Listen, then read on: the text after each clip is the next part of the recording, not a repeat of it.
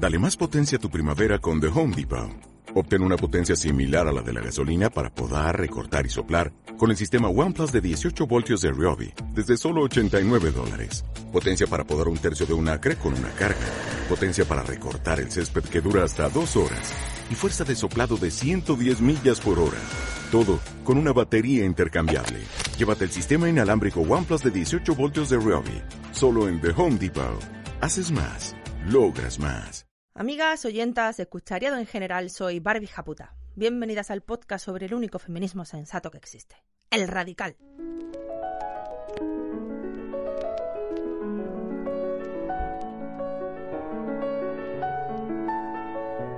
Radio Japuta, el podcast que sueña con la revolución feminista violenta.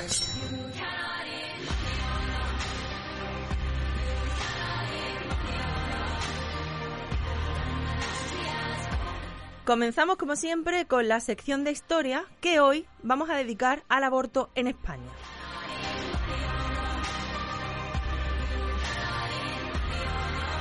Voy a empezar aclarando que el aborto se practicó eh, ya en las civilizaciones más antiguas para controlar la natalidad y no traer al mundo otra boca más que alimentar donde no había alimentos suficientes, para proteger el honor de las mujeres o la salud de las madres y, en fin, por muchos motivos, los métodos además utilizados eran muy variados, desde la compresión del abdomen hasta métodos quirúrgicos, pasando por practicar sangrías e ingerir determinadas plantas. Por supuesto, no siempre eran efectivos y muchas veces suponían la muerte de las embarazadas.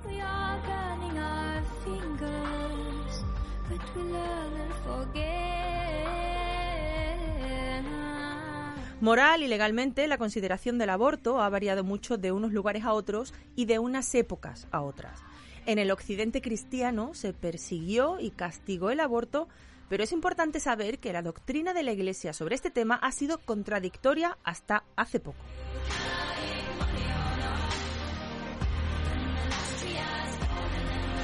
Hasta la segunda mitad del siglo XIX, la Iglesia no aseguró que un feto tenía alma desde la fecundación y que el aborto voluntario era un asesinato. Antes, hubo muchas voces dentro de la Iglesia que defendieron que un feto no tenía alma durante las primeras semanas, así, porque sí y, después sí, porque sí también. Algunos autores decían, por cierto, que en los fetos varones ¿eh? el alma se desarrollaba antes. La iglesia, amigas, como siempre, haciendo la ciencia. Esa distinción aparecía en muchas leyes medievales, de hecho, inspiradas, por supuesto, en el catolicismo, como las siete partidas de Alfonso X, que fueron súper influyentes durante siglos y contemplaban penas diferentes para la mujer en función de si el feto había llegado al grado de desarrollo en el que ellos le atribuían alma. La diferencia era sustancial. En un caso abortar podía suponer un destierro de cinco años y en el otro la pena de muerte de la mujer. La de motivos que encuentran siempre los hombres para matarnos es asombrosa.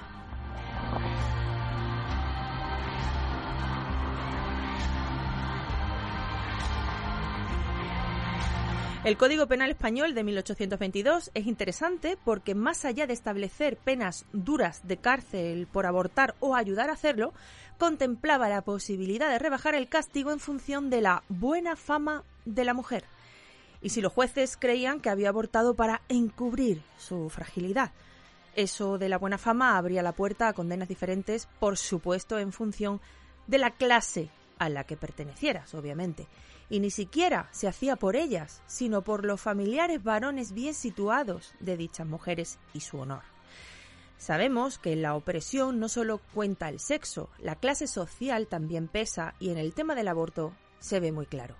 Lo de la fragilidad, bueno, la idea de rebajar la pena si se abortaba para salvaguardar la honra iba a ser un clásico también en códigos penales posteriores.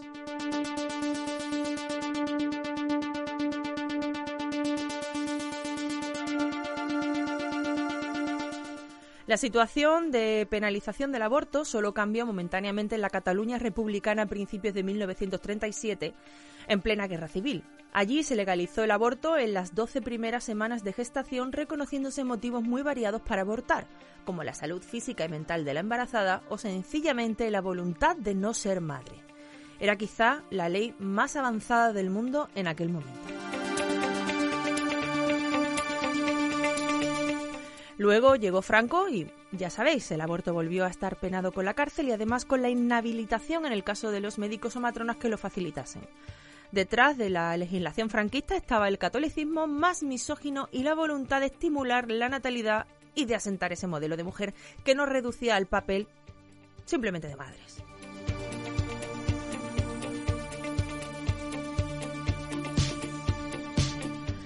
Pese a la dureza de las penas y a los riesgos que tenía abortar clandestinamente, a menudo en sitios mal acondicionados o usando métodos autolesivos, muchas mujeres siguieron haciéndolo. Hasta 100.000 abortos al año en la posguerra, según algunas estimaciones, eh, llegaron a producirse. Las presiones sobre las madres solteras y sobre las mujeres adúlteras eran tan bestias que se corrían riesgos para la vida, para no ser tachadas de putas etcétera, y evitar el ostracismo social. Sobre todo, claro, las más humildes, porque si había recursos se podía siempre viajar al extranjero a abortar o incluso hacerlo en hospitales españoles sin que quedara registrado.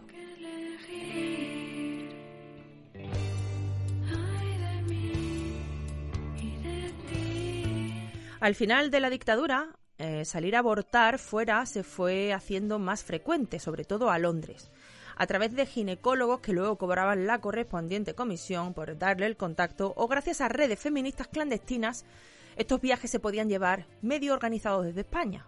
Esa situación continuó en la transición. En 1977 eh, fueron a abortar a Londres 10.000 españolas, pero se calcula que entonces había unos 300.000 abortos al año. O sea, que la mayoría, inmensa mayoría, seguían abortando clandestinamente en España.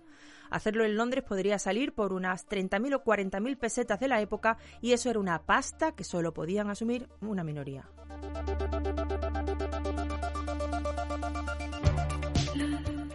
Por esa época el feminismo ya estaba en pie de guerra luchando por legalizar el aborto. El juicio en 1979 de las 11 de Basauri, unas mujeres vascas procesadas por abortar, movilizó mucho a las feministas y de forma parecida a lo que había pasado en Francia poco antes. Se llegó, por ejemplo, a publicar un documento en el que más de mil mujeres se autoinculparon de abortar para presionar por la amnistía de todas las procesadas por este tema.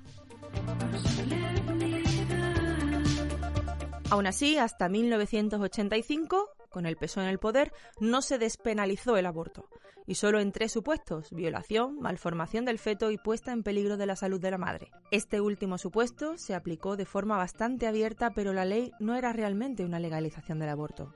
De hecho, siguió habiendo denuncias y juicios por abortar, promovidos eh, muchos por asociaciones ultracatólicas, pero también por exparejas misóginas y machistas.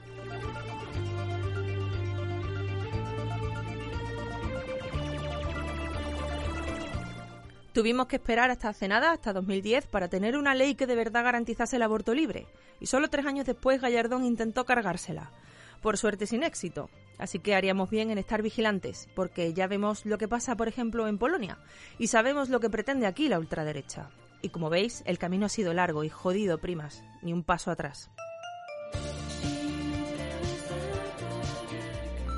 Mira, por primera vez me atrevo a enviarte un audio. Estoy indignada. Estoy un poco cabreada, de verdad lo digo. He pillado al perro, me he ido a pasear y he pensado, en vez de estar diciéndoselo yo sola, por primera vez me he sentido como acompañada en este cabreo. Porque es que no son cosas que os pasan a vosotras, es que yo me siento identificada, me siento parte de... Sentía que tenía, no sé si cientos de mujeres a mi lado. Muchas veces me salva, me da libertad. Y amo una perdida como la de antes. O mándame un WhatsApp, aunque es menos elegante, pero contáctame. Si un poco que lo que. Hola Ari, desde hace unos días la ilustradora Leona Ivanova ha estado compartiendo en sus historias de Instagram experiencias de stilsing de muchas primas nuestras y ha sido un trigger muy muy muy muy grande.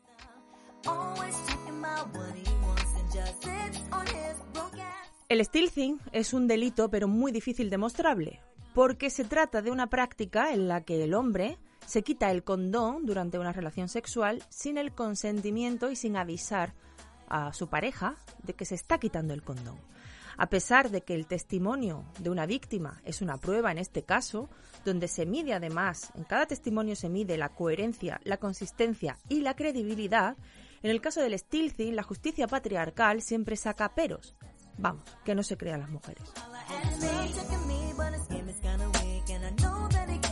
Cuando yo tenía 17 añitos, hace ya 5 años, tuve esta experiencia con un chico que además era, era amigo mío. Y cuando me di cuenta paré, dije que no quería seguir y estaba muy cabreada, pero él, eh, bueno, insistía, ¿no? Como siempre, como todos los chicos, que se había caído, que no se había dado cuenta. Y yo, pequeña, eh, inexperta, pues me lo creí. No tenía claro y no tuve claro durante mucho tiempo qué fue lo que realmente había pasado. Incluso me sentía mal por cuestionarle. En ese momento corté mi relación con él, por supuesto, porque no me sentía nada cómoda. Y años después me escribió un mensaje diciendo que había conocido el feminismo y que se sentía muy mal por lo que había hecho. Hubo otras circunstancias de violencia sexual con este chico anteriormente por las cuales no se disculpó y dudo mucho que se haya dado cuenta de, ellas. Únicamente se disculpó por esto. Dije, mira, esto no me lo tengo que estar comiendo yo, que uno tiene que saber cuidarse y decir cuando basta de leer porque te estás haciendo daño y digo, el que tendría que estar leyendo esto es él. Y mira, y todas. Y he cogido y le he enviado la ilustrador y le he dicho que le vendría bien mirarlo para que pueda empatizar y entender que supone una cosa así para nosotras.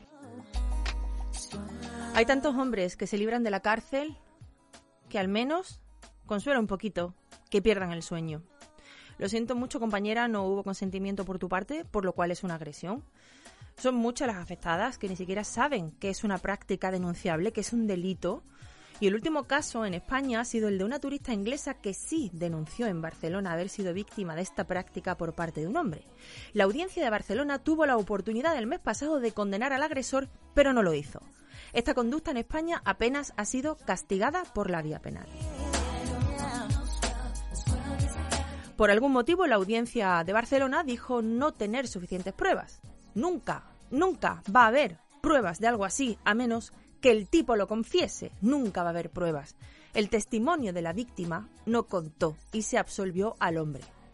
No sé, parece más creíble que una mujer de otro país que no conocía al agresor más que de aquella noche tenía motivos ocultos para meterse en comisarías y juicios en un país extraño solo para joderle la vida a un desconocido. Sí, eso parece más probable a que realmente la víctima estaba contando la verdad.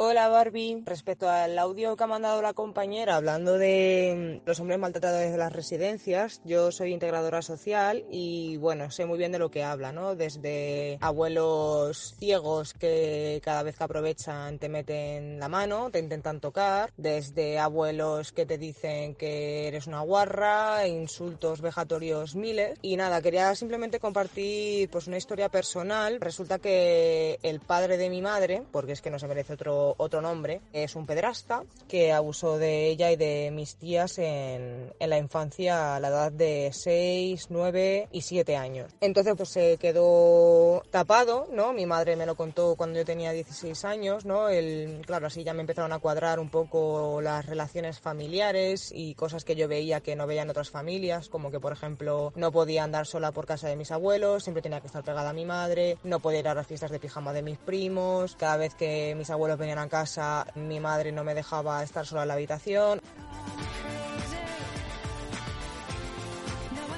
Te paro un momento aquí, compañera, para poner de relieve que las niñas hemos crecido con un sentimiento común. Estar a solas con un hombre en una habitación no es lo mismo que estar con una mujer, especialmente cuando son desconocidos. Siempre estaremos más seguras con una desconocida mujer que con un desconocido hombre. Esto se pone sobre la mesa cuando ya mi madre tiene cuarenta y pico y mis tías también, ya que son ocho hermanos. Y bueno, pues empiezan a, a, destaparse la verdad, ¿no? Que mi madre no había sido la única y que había habido más abusos sexuales por parte de este hombre hacia, hacia mis tías. No contento con ello, el resto de la familia prefiere correr un túpido velo, no exponerle, no hacer nada, todo sigue igual, se sigue yendo a su casa a visitarles, se les ayuda económicamente, hasta que la hija de mi prima, te estoy hablando ya de tres generaciones. Y claro, ¿qué pasa? Que esta niña ha estado expuesta a este pederasta hasta que, evidentemente, este hombre le, le tocó los genitales delante de mi tía. Y ahí es cuando ya verdaderamente eh, se les ha excluido de la familia y se les ha dejado atrás.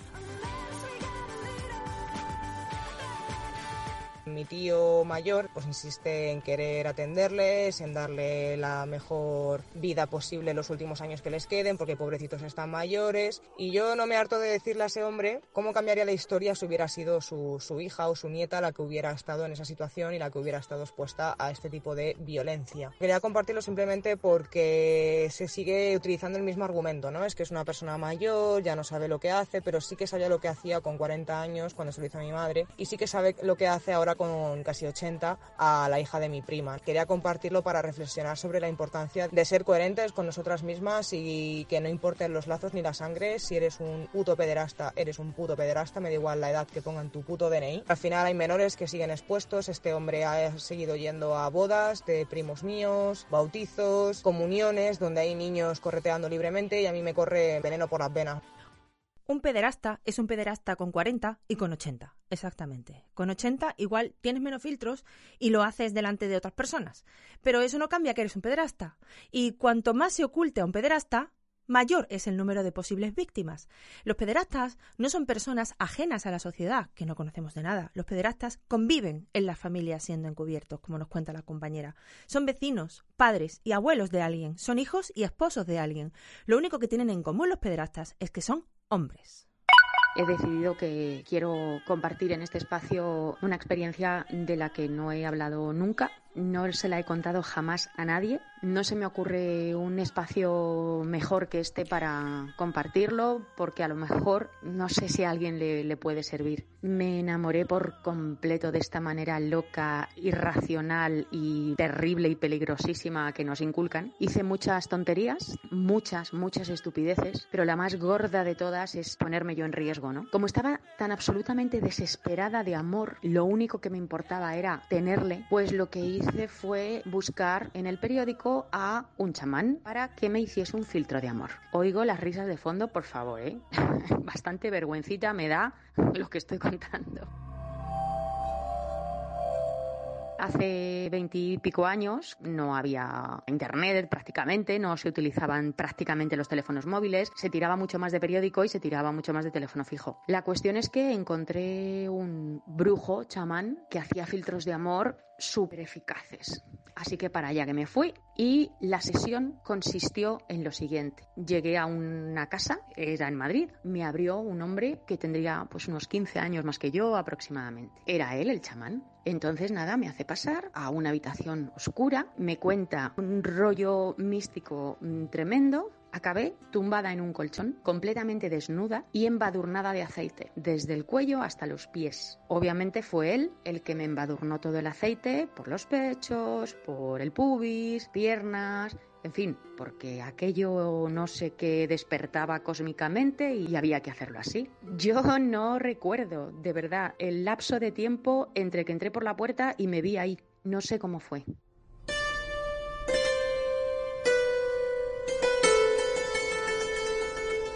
Te voy a parar aquí, compañera, para decir algo. Esto es un ejemplo de cómo el mito del amor romántico no solo nos somete y nos anula, sino que hace que otros hombres se lucren económicamente de ello y ya de camino, pues como en este caso, pues abusen sexualmente de las mujeres.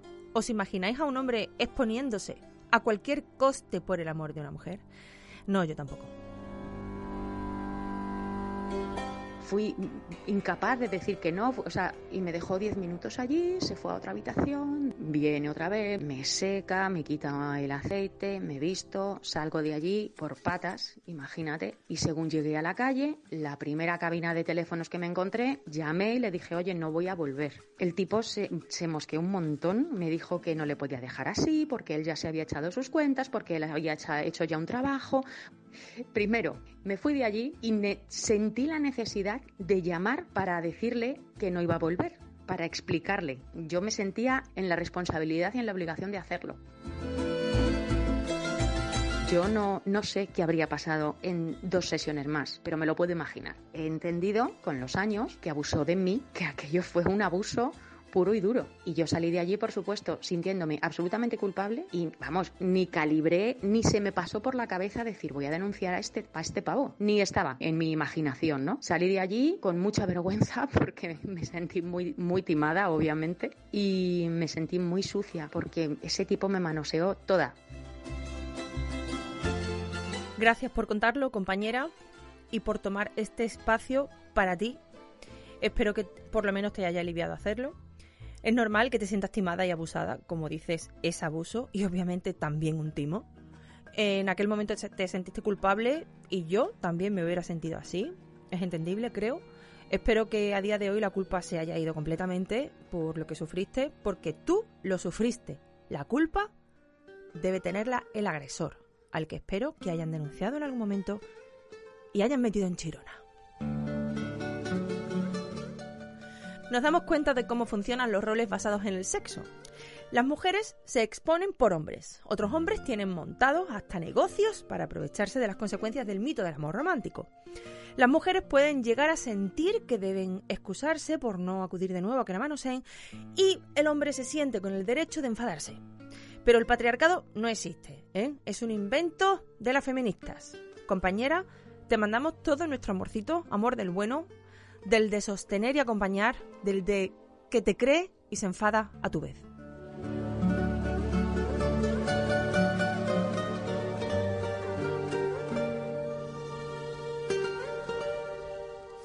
Once upon a time in a land far away. Cuéntame otro, cuéntame otro cuento. Cuéntame otro cuento. ¿Me cuentas otro cuento? Cuéntame otro cuento. Soy la cenicienta y he colgado la mopa a las 12 no me acuerdo. Recomiendo a Amélie Nothomb, que es una escritora belga, y ella escribía en este libro que la élite de la humanidad son las niñas y que la humanidad existe para que ellas existan. A la compañera se le olvidó decir el nombre, pero yo me lo conozco, se llama Sabotaje Amoroso y es de Amélie Nothomb de 1993 y como todo lo que escribe la Nothomb es magia, fascinación y humor. Muchas veces Amélie escribe desde los ojos de la niña que fue. Os leo el trocito que sigue a la cita de la compañera. La élite de la humanidad eran las niñas. La humanidad existía para que ellas existieran. Solo las niñas eran perfectas. Nada sobresalía de su cuerpo, ni un apéndice grotesco ni protuberancias irrisorias. Estaban perfiladas para no presentar ninguna resistencia a la vida. Hasta la edad de 14 años me gustaban las mujeres. Me gustaban los ridículos, así es como Amelie se refería a los niños cuando era pequeña. Pero pensaba que estar enamorada de algo que no fuera una niña carecía de todo sentido. Así que cuando vi a Elena prestar atención a un ridículo, me escandalicé. Me parecía inadmisible que no me amase a mí. Mi bien amada había elegido el poder. Si no conocéis a Melino Zomb y queréis empezar por algo suyo, os recomiendo Metafísica de los Tubos.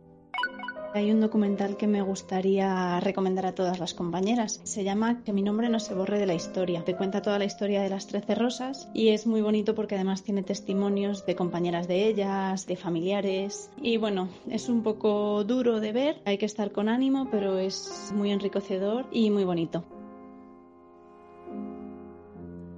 Este no lo conozco, pero me lo apunto porque tiene pintaca. Muchas gracias, prima, muchas gracias por todas vuestras recomendaciones siempre. Y bueno, ya sabéis que tendréis en radiojaputa.com todas las referencias que se hacen en cada podcast, en este también, en el texto bajo el reproductor de cada programa. Y adivinad a quién tenemos hoy con nosotras. ¿La echabais de menos? Os reís muchísimo con ella. La queréis una barbaridad, porque la verdad es que no es para menos. Ni quiero ni quiera, ni vale ni bala, ni sí ni no, ni por favor ni por favor. Ni por favor ni por favor. Ni por favor ni por favor. Ni por favor ni por favora. Ni por favor ni por favora. Ni por favor ni por favora. Por favor ni por favora. Hablaba, por supuesto, de María Martín, que aquí está como cada mes clavada para hablarnos de lenguaje inclusivo. Buen lunes, compañera. Hola Barbie, buen lunes. Hoy quería hablar de otro tema, aunque también tiene que ver con palabras. O sea, no quieres hablar de lenguaje inclusivo, pero es tu sección, las palabras también, ¿no? Habla de lo que a ti te salga del parrus, amiga. Eres adivina, tía. ¿El don ese viene con el ser mujer o con el feminanti? Porque yo he venido aquí a hablar de coños. Ah, de parrus, básicamente, parrus y coños, gran tema.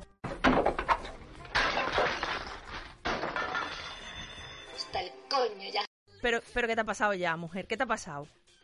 No, sí, no me ha pasado nada, pero que estaba yo pensando en un tema para el programa y me dije, pues voy a hablar de todo. Pero, pero ya tenemos ya tenemos sección de biología y de ciencia, María. Pues vamos a mandársela a la RAE en un audio con la sección porque no se enteran de muchas cosas de las que tienen que ver con nuestras vulvas. Qué raro. Ni con las vulvas, ni con las vaginas, ni con el clítoris, ni con el cunilingus. Bueno, eso por supuesto que no. Es todo terreno inexplorado para la academia. Por un momento me imaginaba al María, al Pérez Revenido y al Cargallosa con el Salakov.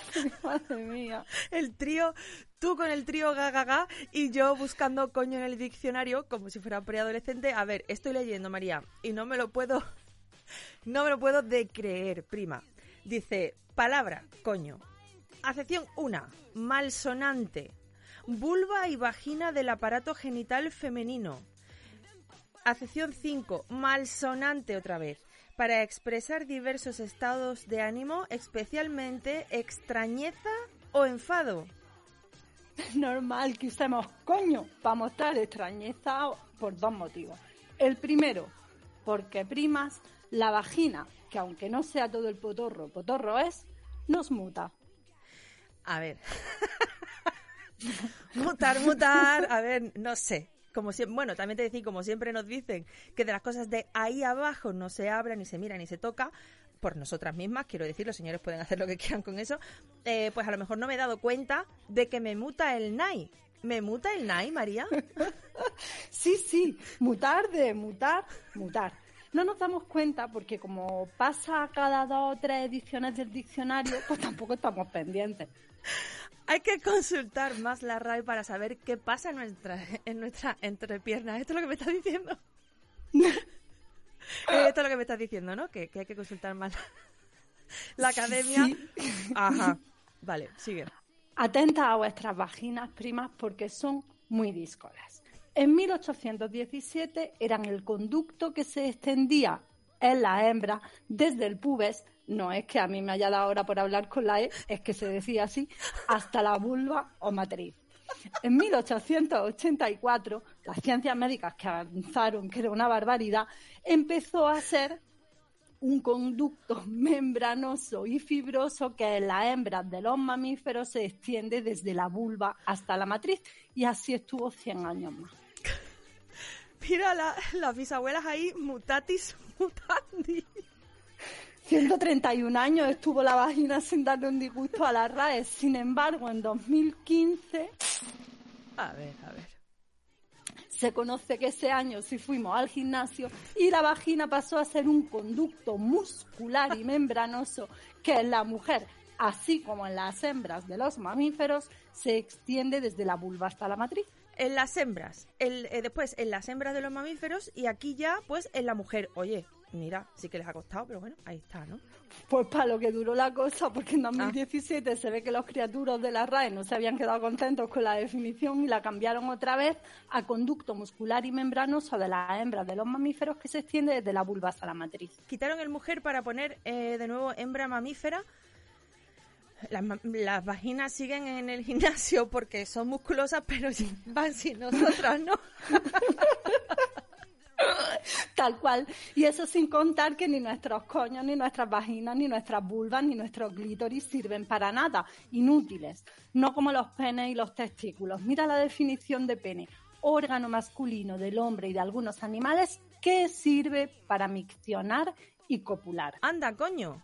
Si son de hombres, y, y, y, además sirven, nada de machos mamíferos, sino hombres, y además sirven para cosas sus, sus atributos. Y los testículos, cada una de las dos glándulas sexuales masculinas de forma oval que segregan los espermatozoides.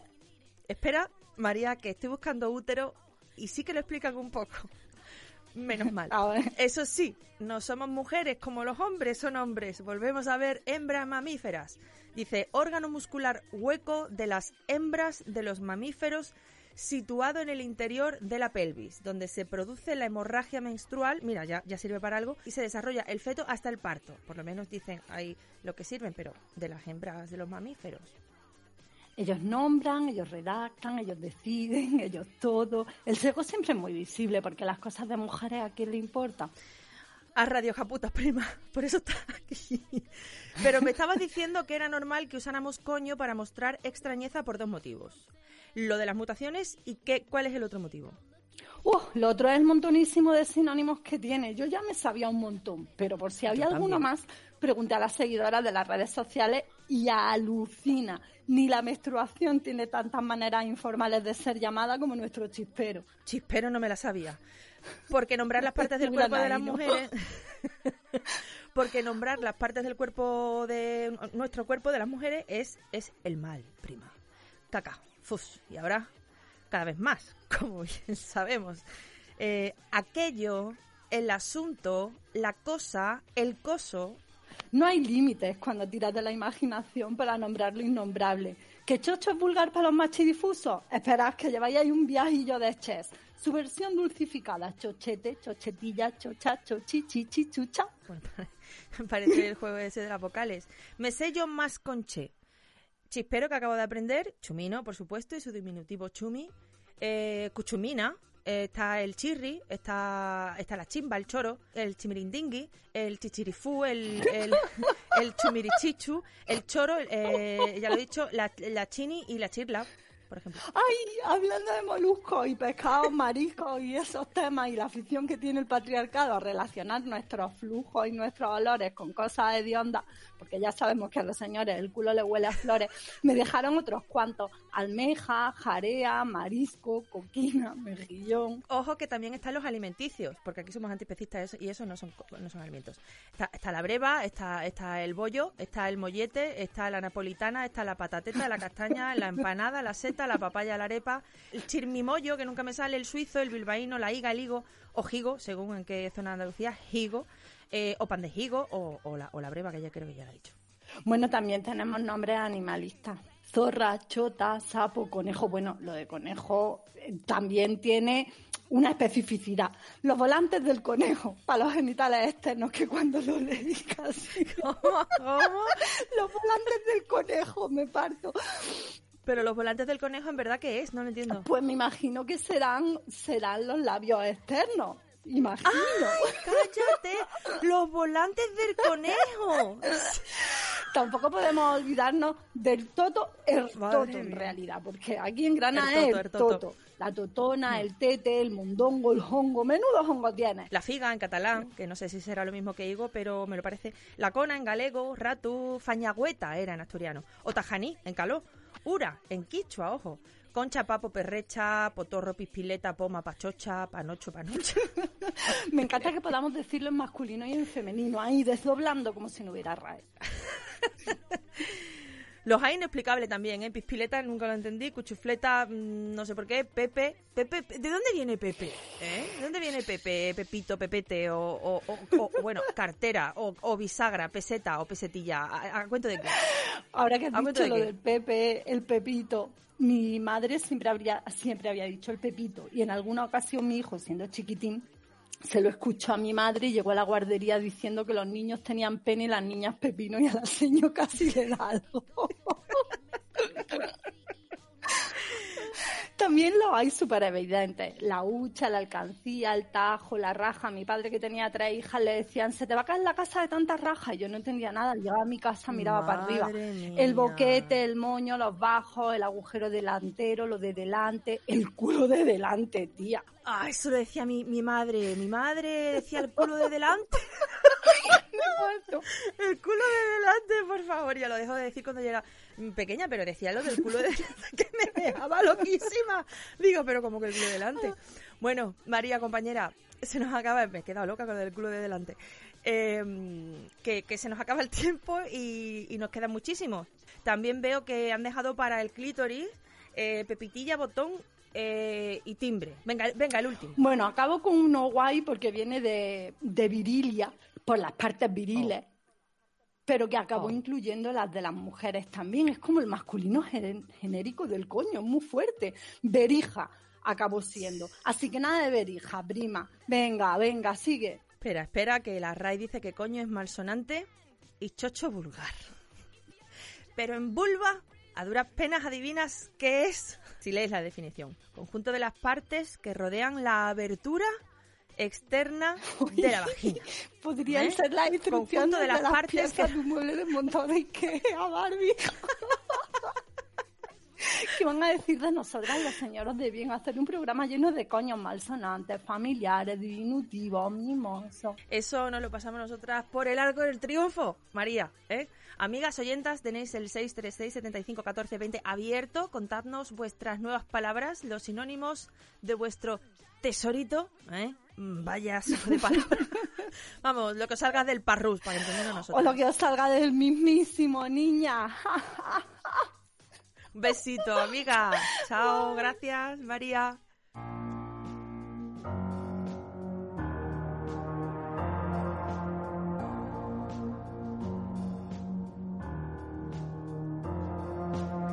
Yo no camelo perfume de Nina Ricci, sin más del libro. Hace dos semanas recibimos el audio de una compañera de 50 años que confesaba con mucho apuro su vergüenza a participar en actividades y talleres que le gustaban debido a su edad. Pedía la opinión de las brujas de la Aquelarre, que por supuesto han acudido en masa. Y cuando digo en masa, hablo de decenas de mensajes, puede que más de 100. Compañera, le has llegado hondo a media comunidad. Te hemos hecho un resumen de todas las voces porque tener- ponerlas todas era imposible y te hemos hecho un resumen. Te hablo desde compañeras de 26 a compañeras de 68 que te han mandado amor, fuerza y comprensión.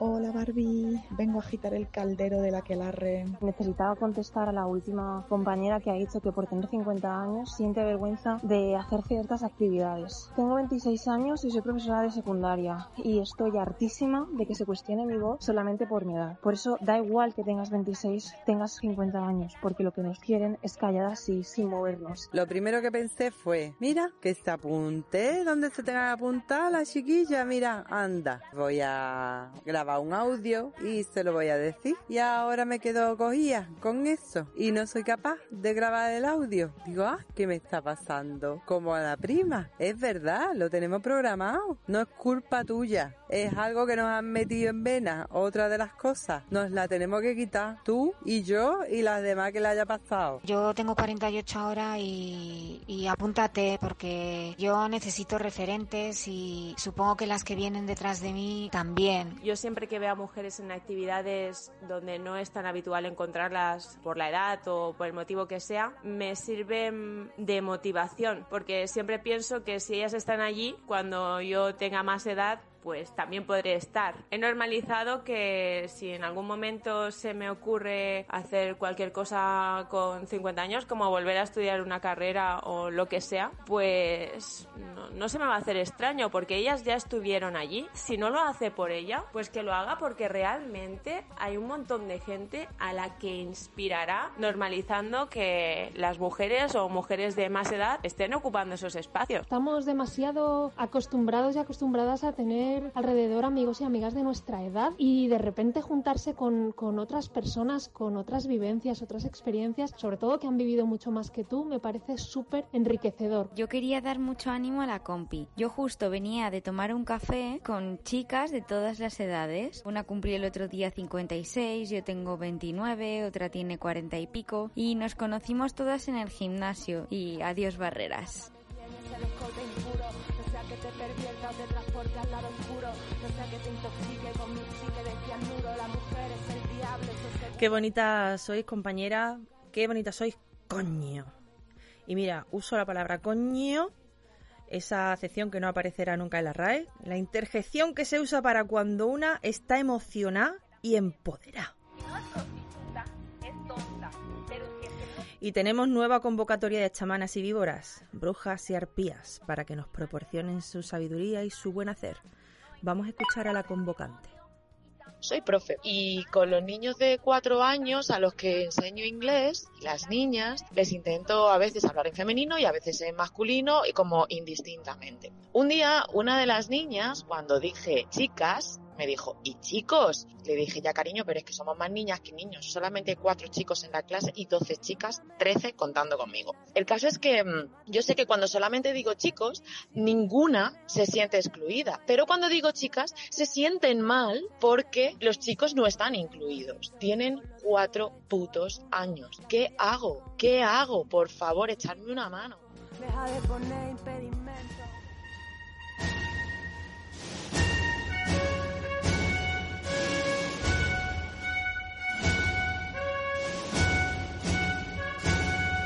Y hasta aquí el programa de hoy. Solo recordaros que si matrocináis en el mes de noviembre entraréis en el, son- en el sorteo con motivo de nuestro 100 podcast de aniversario, que vaya palabra me inventé. 15 libros de esta menda lirenda que os firmaré para vosotras o para quien queráis y os enviaré a vuestra casa con todo el amor del mundo. Las ganadoras podrán elegir qué libro y a quién irá dedicado. Tengo tres, tampoco hay mucho donde elegir. Si matrocináis, eh, pero nunca habéis dejado el mail en el concepto de la transferencia, necesitaría que me escribierais a radiojaputa.gmail.com para tener vuestro contacto y contactar en caso de que ganéis. También deciros que pongáis en las transferencias cuando ponéis el correo en el concepto, eh, ponedlo lo primerito de todo porque a veces vuestro banco os corta el mensaje y me quedo a medias con el mensaje que me habéis mandado. No, no puedo leer lo, que me decís y si es el correo tampoco. Ante la duda, amigas, que me lía mucho, escribidme a radiojaputa.gmail y ya os iré yo contestando como buenamente pueda. Y así nos aseguramos de que os meto en la base de datos, donde además recibiréis el correo dominguero especial y único que os mando cada semana. No me enrollo más, os dejo con mi canción favorita de la bien querida, Monte de Piedad. Os mando mucha fuerza para superar la semana. Nos reencontramos el lunes que viene, como siempre. Gracias por estar, por compartir y por matrocinar este bote salvavidas a la deriva feminista. Y si mañana esta casa y no te veo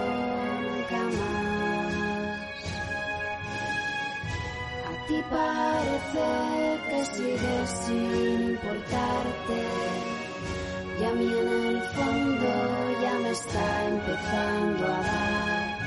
Empedrado está el infierno de buenas intenciones. Muchas puertas, muchas vueltas, vuelvo a tropezar.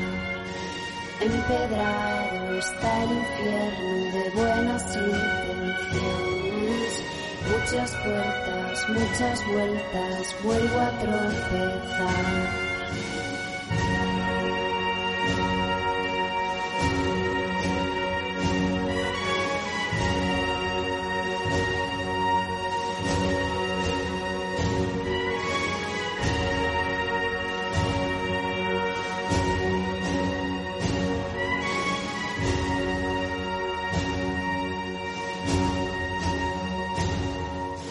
Radio Japuta. Sin vosotras, nada.